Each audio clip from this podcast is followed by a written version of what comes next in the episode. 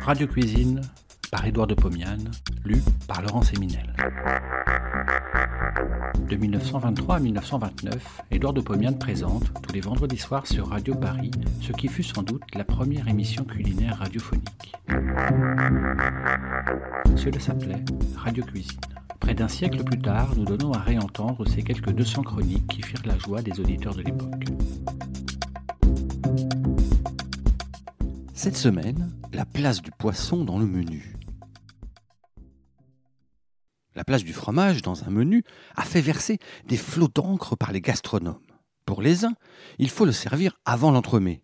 Pour les autres, il faut le servir après le plat sucré.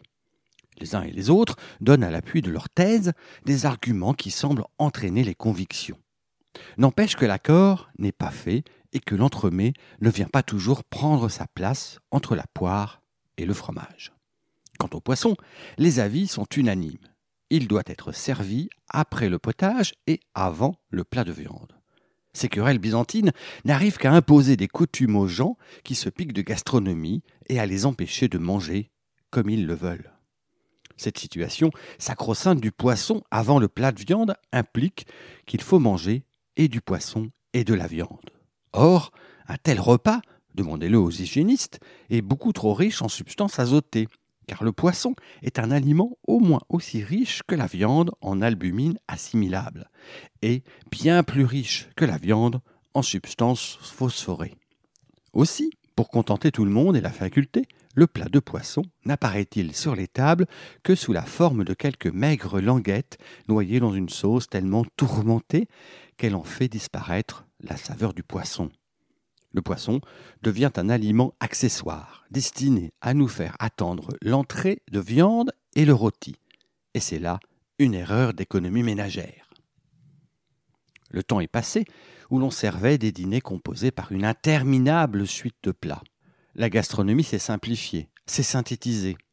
On en est venu aux lignes simples pour tous les arts, aussi bien en cuisine qu'en sculpture, qu'en peinture et que dans les arts du mobilier.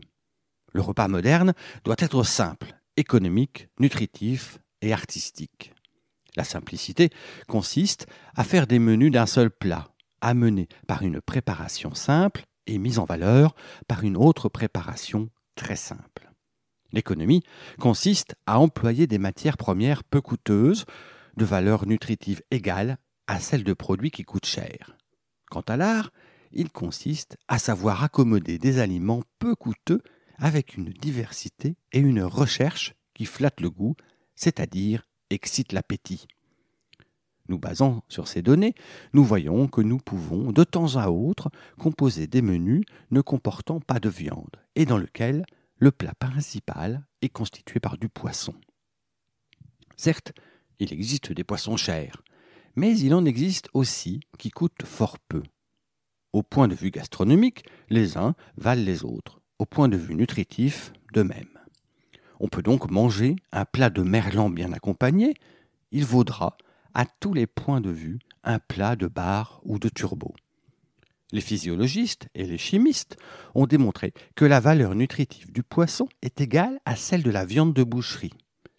Ils ont démontré aussi que la chair du poisson est moins riche que celle du bœuf ou du mouton en nucléoprotéides c'est-à-dire en substances qui engendrent en nous les purines et de l'acide urique.